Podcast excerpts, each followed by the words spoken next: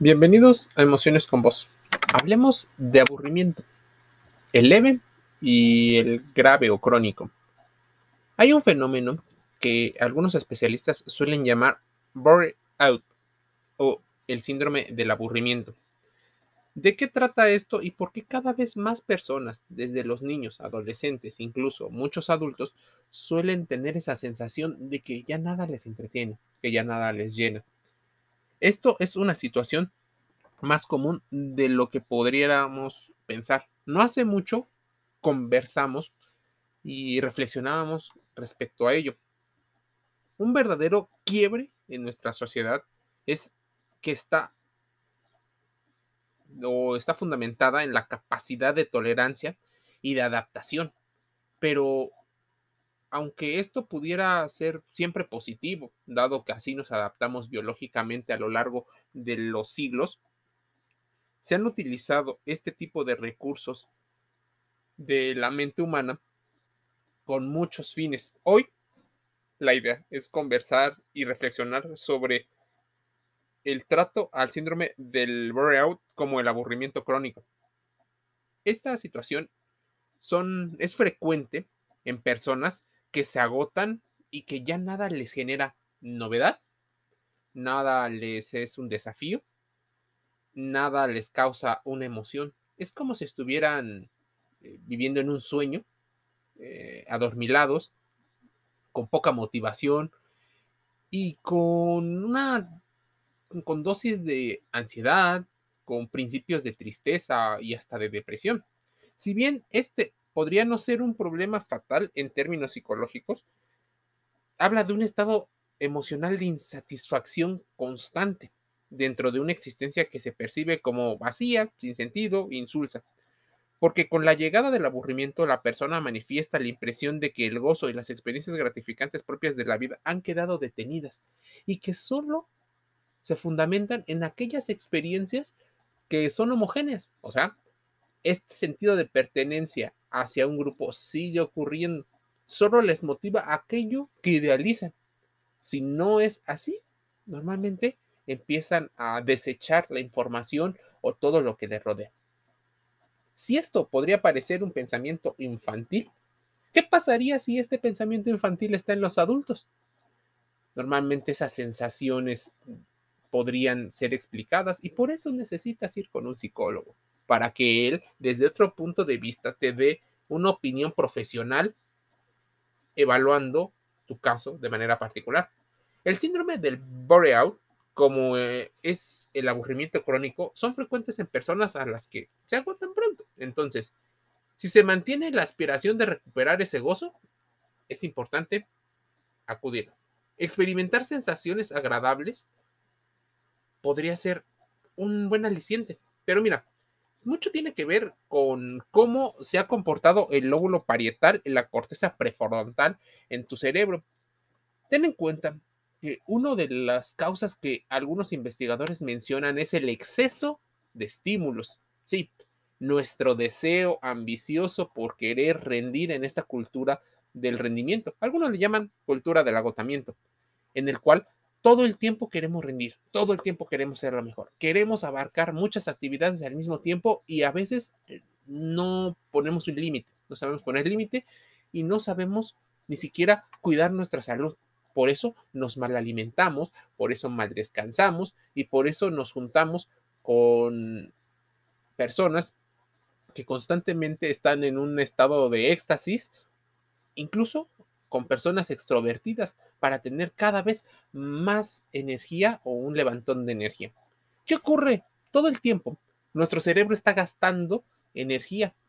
Que si revisas el mensaje de WhatsApp o alguna red social, que si vas a una fiesta, que si te reúnes, todo el tiempo estás hiperconectado. Tu cerebro, sin darte cuenta, está gastando mucha energía nuestro cerebro también tiene una situación en la cual busca optimizar los recursos, sobre todo los recursos energéticos.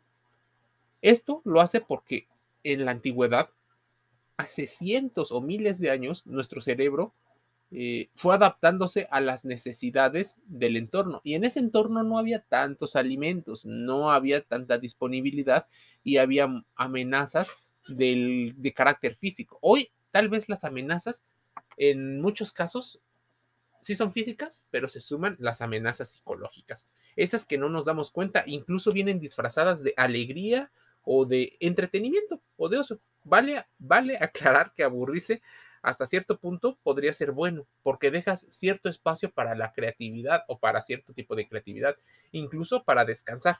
No solo promueve la creatividad de esos pequeños espacios, sino que además el cerebro cuenta con la posibilidad de buscar otras alternativas para, para salir de ese estado incómodo y no solo las instintivas, esas que la gente considera como naturales, que también podrían ser o tener una influencia de lo aprendido.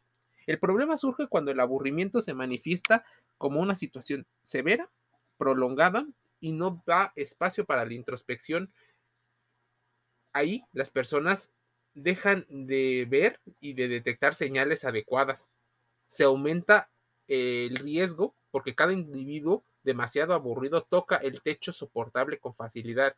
Empiezan a desconcentrarse, experimentar estrés, simplemente porque tienen un estadio prolongado de esa sensación de, de aturdimiento. Ante esta situación nueva nuestro cerebro libera dopamina, pero con el tiempo nos volvemos adictos a esas sensaciones, a ese gatilleo excesivo de dopamina. Nuestro cerebro empieza a intentarse adaptar a esas condiciones químicas. ¿Qué ocurre? Coincidentemente, según por ejemplo un estudio del 2007 publicado en Journal of Sports Venue, personas con niveles naturales más bajos de dopamina requieren de una mayor cantidad de novedades para estimular el cerebro y así obtener esas recompensas. Esto hace que aumente su propensión a conductas riesgosas, que en general o naturalmente generan otras sensaciones. También el, el aburrimiento afecta, en este caso el lado negativo, la concentración, según un estudio publicado por Perspective of Psychology Science.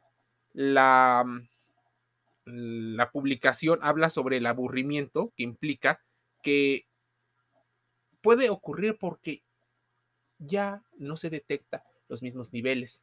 Hay una sobrecompensación. Es como si nos hubiéramos vuelto adictos a la dopamina. Y entonces necesitamos cada vez dosis más altas, más altas y con mayor frecuencia o en menor eh, tiempo de consumo. Así el aburrimiento se va apoderando de nuestros cerebros. Se le pidió, por ejemplo, en un estudio eh, hecho, y se llama así, Proyecto Weybridge, Schulenberg and Cadwell en el 2019. Se le pidió a adolescentes que calificaran su respuesta a la pregunta, a menudo estoy aburrido, en una escala de cinco puntos. Weybridge y sus colegas analizaron los resultados durante el tiempo y durante diversos contextos. La publicación salió en el entre el 2008 y el 2017, o sea, años entendiendo cómo se comportaban.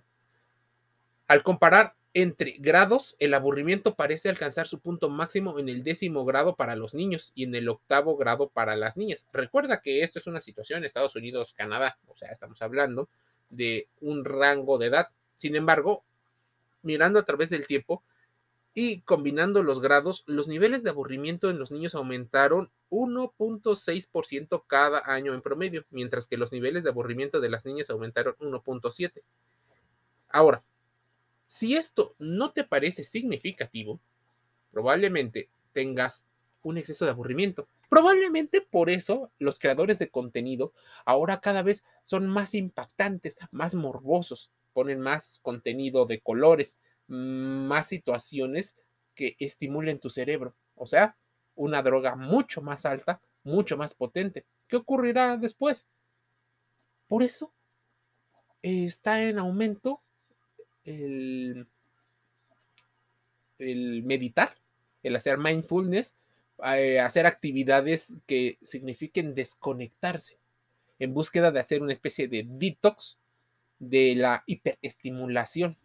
Sí, aunque creas que la estimulación era muy buena en todos los casos y que la hiperestimulación probablemente era un exceso, la gente ahora está tomando como una situación de vida o muerte o de salvación, el también desconectarse, el tomarse un tiempo para reflexionar, para hacer las cosas sin necesidad de estar hiper conectado, hiper estimulado por diversas eh, acciones.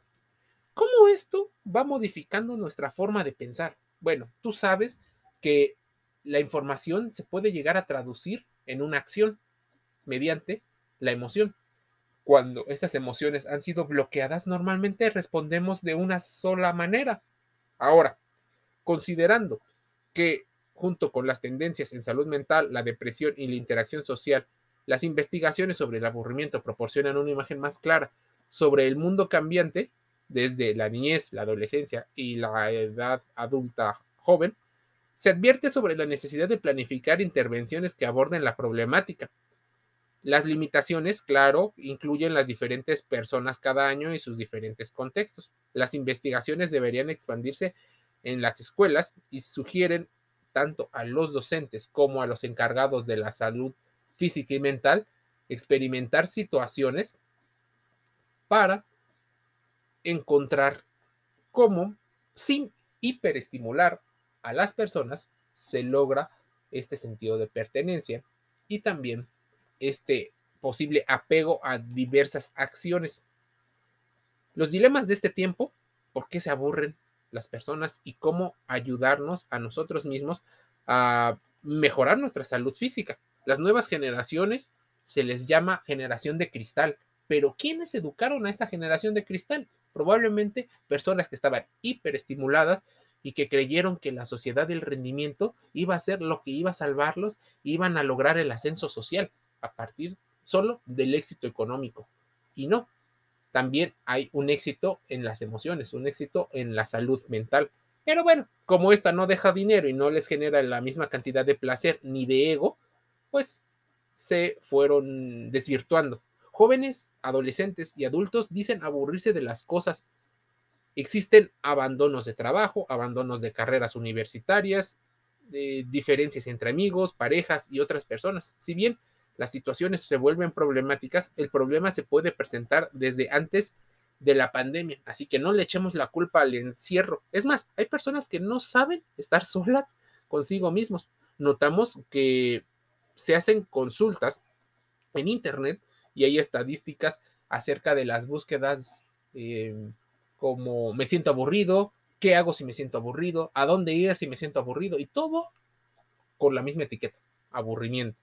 Según un estudio realizado por la plataforma para madres y padres en España, eh, había una estadística donde un 65% de los padres encuestados piensan que las pantallas y las redes sociales son una amenaza para la autoestima de los jóvenes, pero hasta ahí la estadística.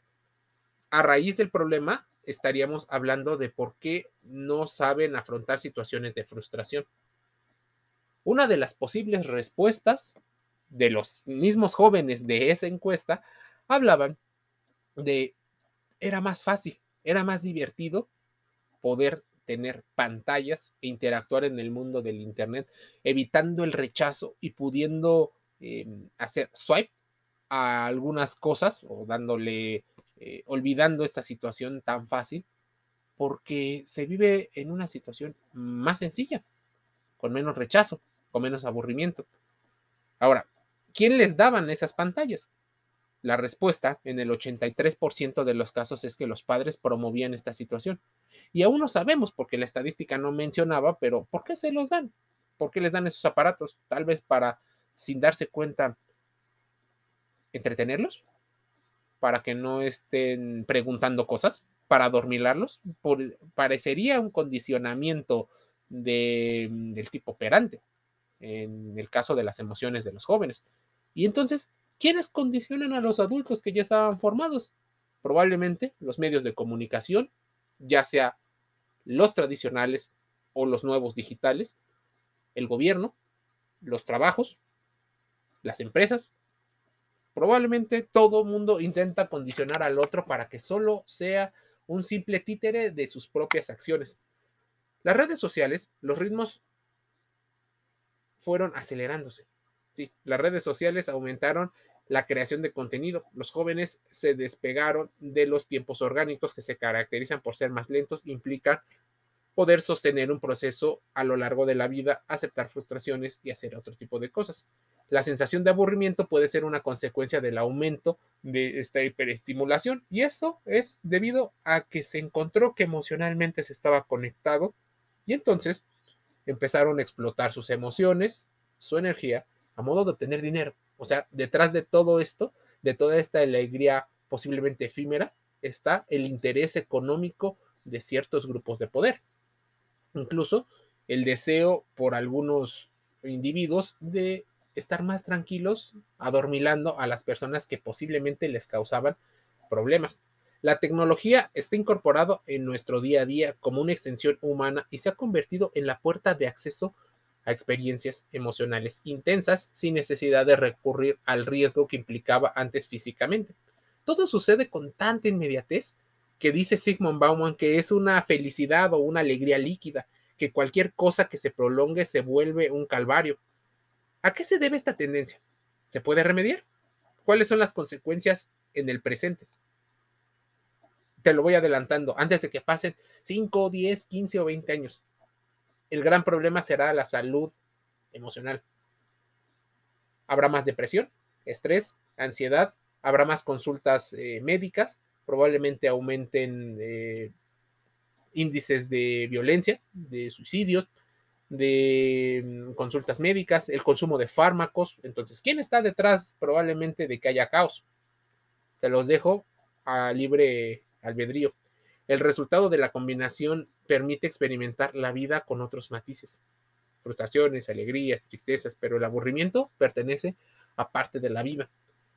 Pero el lado negativo del aburrimiento se ve reflejado en personas que tienen baja tolerancia ya ahora a la frustración, son más impulsivos y tienen la necesidad de experimentar placer de forma inmediata. Al sentirse aburridos, se desesperan y buscan actividades o experiencias que no requieren mucho esfuerzo. Y ahí está el Internet para lograr hacer varias cosas y empezar a consumir esa vorágine de información que frena y se choca con la realidad.